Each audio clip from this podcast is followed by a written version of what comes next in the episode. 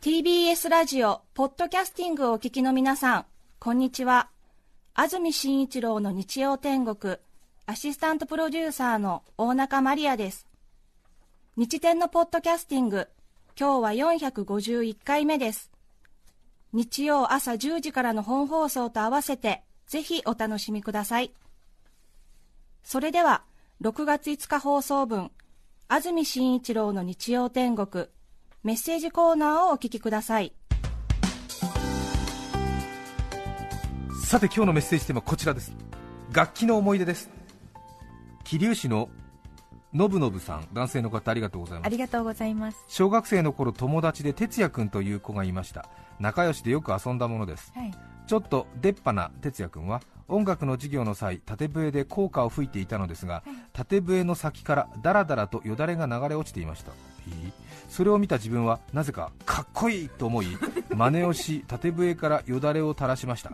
一生懸命唾を送り送り少しでも哲也君に近づこうと頑張りました。そしてそんな自分を横目で見ていた哲也君は泣き出しましたなぜ泣くんだよ。かっこいいから真似してるんだよ。と励ましたのですが励ましになっているどころかバカにしているとしか思えない仕打ちをしていたことに気づきそれは随分経ってからのことでした。今でも縦笛を見ると華麗によだれを垂らし吹く哲也君を思い出します。そして自分が良かれと思ってやった行為が彼を深く傷つけたことが胸に痛みます。でも本当に格好が良かったんだよ哲也君決してバカにしたんじゃないんだというのぶのぶさんですね。うん。そうですか。それは哲也君はショックを受けますよね。いくらかっこいいから真似したと言ってもちょっとやっぱりバカにされてるとしか思えないので、でもね子供の頃かっこいいって思うことってすごい変わってますからね。あそうですか。はい。私は幼稚園バスの中で指を鳴らしている男子をすごいかっこいいと思って、必死に練習しましたけどねえそれはでも指鳴らすのはちょっとあれじゃない？憧れるんじゃない、みんな。あのこのパチンじゃないですよ、ええ、このボキボキって関節を鳴らすのがです。いやでもそれもちょっと憧れますよ。そうですか、ええ、そうかあるか。もっとみんながあれでしょ？いやいや格好はどちらかというとだって縦笛からねちょっと っていう話だからやっぱものすごくあれじゃない？だから普通の人はちょっときついって話じゃない？だからなんだろうな、えー、例えばあれですよね、えー私が授業中にどうしてもお腹が痛くなってみんなの目があって恥ずかしい中なんだけども先生に手を挙げてすいませんちょっとトイレ行っていいですか？みたいなことを言って、はい、で他の男子なんかはうわうわまた？なんていう感じの雰囲気の中でトイレに行ってねちょっと悲しい感じを見てる隣の人が安住かっこいい！って思うかだよなまた授業中にお腹痛くなってトイレ行ってるよかっこいい。私もそうなりたいみたいなことにならないでしょ？なります？でもそういう人もいる。でしょ、ね、いる？いるいるいる。鼻血が本当に羨ましいとか。鼻血はねちょっとあれだよ。みんなのさ あの道場買ったりできるから比較的あれでしょ？眼帯とかでしょ？眼帯。とか包帯とか絆創膏、うんああいうのはちょっと憧れる。リアル。なんかもっとさ ヒリヒリするよねヒリヒリっていうかあのうんあそうなんだみたいな。ええー、みたいな。すいませんうんうんうん。ななんて言うんだろうね。はいわかります、うん、ごめんなさい。ちょっと通学が長くてあのお弁当のご飯が全部片方に寄っちゃったとかそういうことかな？かっこいいお弁当それ。より弁かっこいいみたいな。より弁より弁通学が長いんだねみたいな。より弁みたいな。そういうこと？そうか。さすがにより弁はかっこよくないでしょみたいな。より弁ちょっときついもんねだってね。そうですね。より弁経験ありません？より弁経験あでも結構あのうん、水平を保って持つようなタイプだったのであまり寄ってなかったんですけど、ええ。えー、男子の人いましたよね。男子は結構特に、ね、ご飯あったかいうちにね はい、通学出ちゃうとより弁来ちゃうもんね、うん、でしょうね、うん、激しく寄ってる男子いましたね。より弁かっこいいってなるかな？ゆり弁っていう言葉も初めて知りました。ゆり弁は初めて、はい、あ本当。俺んとこだけかなゆり弁ええー、ゆり弁の被害に遭うことゆり弁食っちゃうって私たちの地元で言ってたけど。今日のよ今日のゆり弁え今日の弁当より弁食っちゃってるよそうなんか割りを食うとかなんかの、うん、そっちの食うの方でね、えー、いやー、やばい、今日バス乗り遅れそうで走ったからより弁食っちゃったよ かっこいい。かっこいいよね。かっこいい。かっこいい？あそっか。かっこよくなっちゃった。かっこよくなっちゃったよ今日午前11時気象庁は関東甲信地方が梅雨入りしたとみられると発表しました。11時の発表です。梅雨入りです。そうなんですね。平年より3日早く、ええ、昨年より2日遅い梅雨入りとなりました。関東地方は水曜日にかけて曇りや雨のぐずついた天気が続きそうです。今日もね雨降ってるところありますし、月火水とちょっと雨の心配しなくちゃいけないということですね、今日来ましたか。そうですね関東甲信地方ですから関東1都6県と、えー、甲山梨それから信州の長野ですね。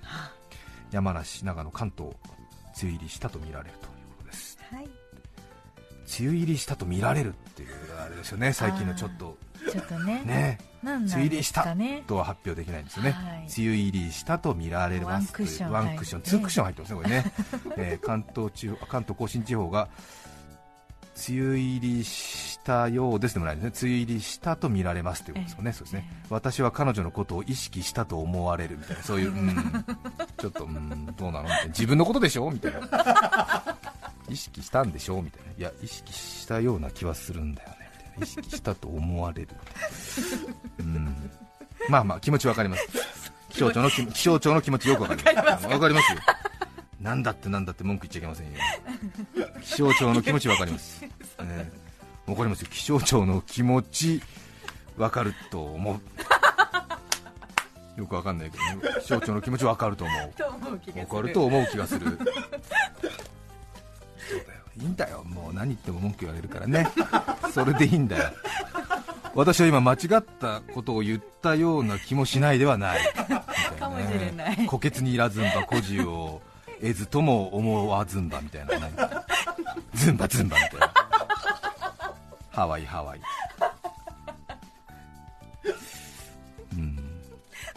楽器の思い出大田区の55歳女性の方グリーンピースさん電話でいただきました。ありがとうございます。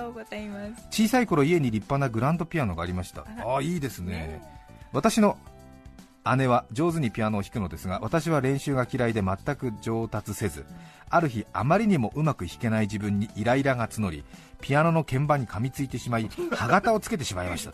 すごいね。やんちゃだね。その時は家によく遊びに来ていた近所の友達のせいにしましたがその前にもピアノの鍵盤を保護するフェルトに噛みついていたので親にはバレていたようです。そして私の姉も私も実家を出たのでグランドピアノは知り合いの人へ譲ることに。弦が切れたなら取り替えればいいのですがピアノの鍵盤は取り替えることができず今でも歯型が残っているかと思うと申し訳ないです調査の人そうですか。女性。女性なんですね。ですね。妹さんの方ですね、うん、妹さんの方ですね。まあお姉さんじゃないなって感じ でビービーしてましたけど、ね、こういう感じはねこういう感じはね。末っ子の方だと思います、うん、私はできないガミって感じ。こうしてくれる。こうしてくれる。いいですね。ピアノに噛みついた。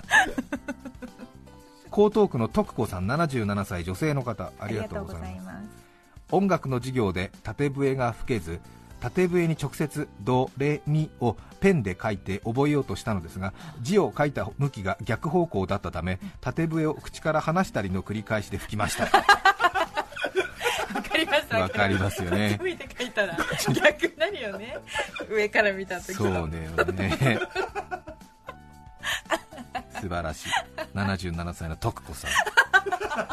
多分半世紀くらい前の話なんでしょよく覚えてらっしゃいますね。そうそう。かわいい。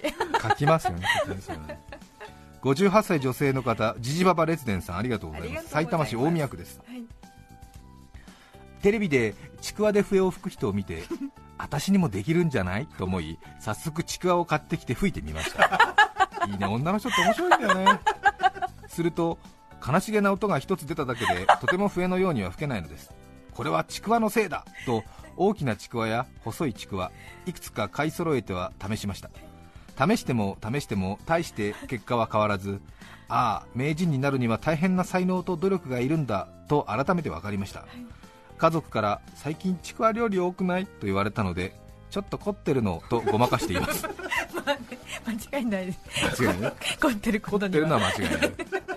凝ってるのは間違いないですよね 藤沢市のカエルきのこさん38歳女性の方ありがとうございます。今から20年ほど前、はい、母が50歳になった時、はい、前からやりたかったとドラムを習い始めました。そうドラムをねやってみたいって人は結構多くて、やっぱりね。わ、かる。やる人いますね大人になってからもね、ドラムを習い始めました。食卓でお茶碗とお箸でも練習していました誰と合わせるわけでもないのにちょっと待ってちょっと待ってと自分のタイミングを作り ワンツーワンツーあ違うと一発目から間違う練習を毎日していました。当時母は10年計画でプロになると言っていましたが、もちろんプロにはなれませんでした、10年でドラムをやめた母今は吹き矢を習っています。いいね 本当、うん、人生を楽しんでらっしゃる。気持ちでも分かりますよ、誰と合わせるわけでもないのに、ちょっと待ってって自分のタイミングを作るっていうね。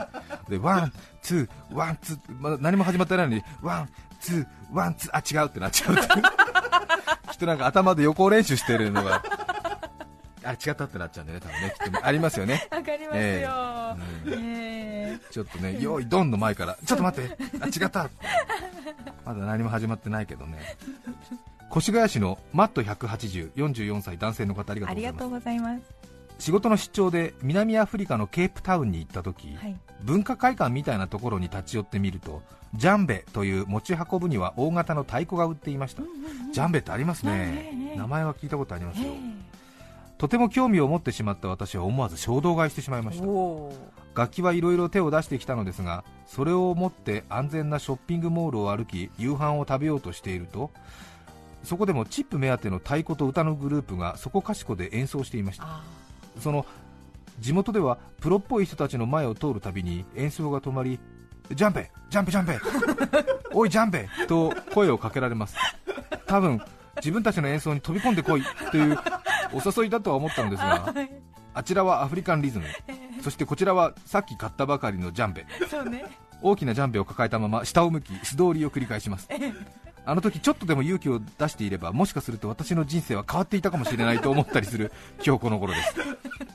ジャンベは住んでいる集合住宅では練習できず日本に持って帰ってきては近所の音楽スタジオで個人練習しています。あそうですかそれはちょっとねあれでね買うとこ間違ったっていうかちょっとねあのね。さっき買ったばっかりのジャンベ持ってねショッピングモール歩いてたらねストリートミュージシャンからああ いや買い買い買い買いみたいな。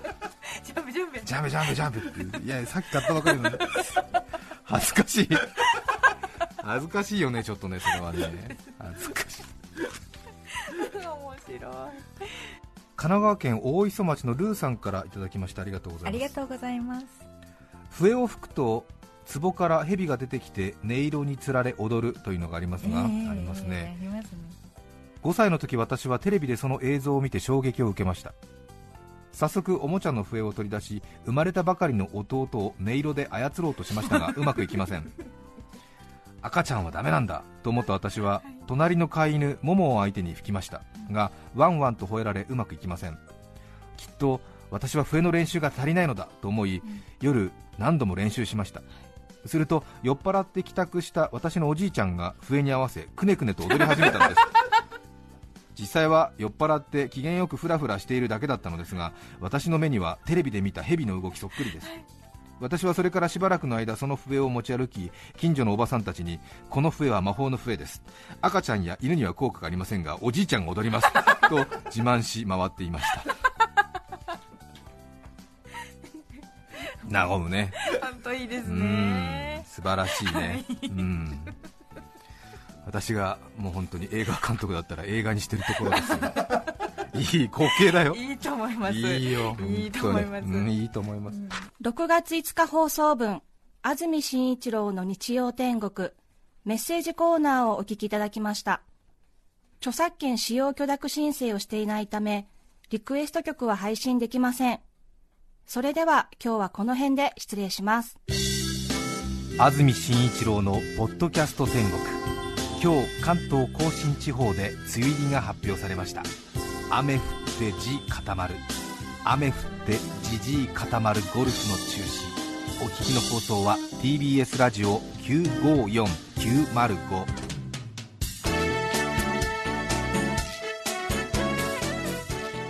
さて来週6月12日安住紳一郎の日曜天国。メッセージテーマは結婚式の思い出。ゲストは古文房具収集家たいみちさんです。それでは来週も日曜朝10時 TBS ラジオでお会いしましょう。さようなら。安住紳一郎の「ポッドキャスト天国」これはあくまで試供品皆まで語れぬポッドキャスト。ぜひ本放送を聞きなされ。TBS ラジオ954 905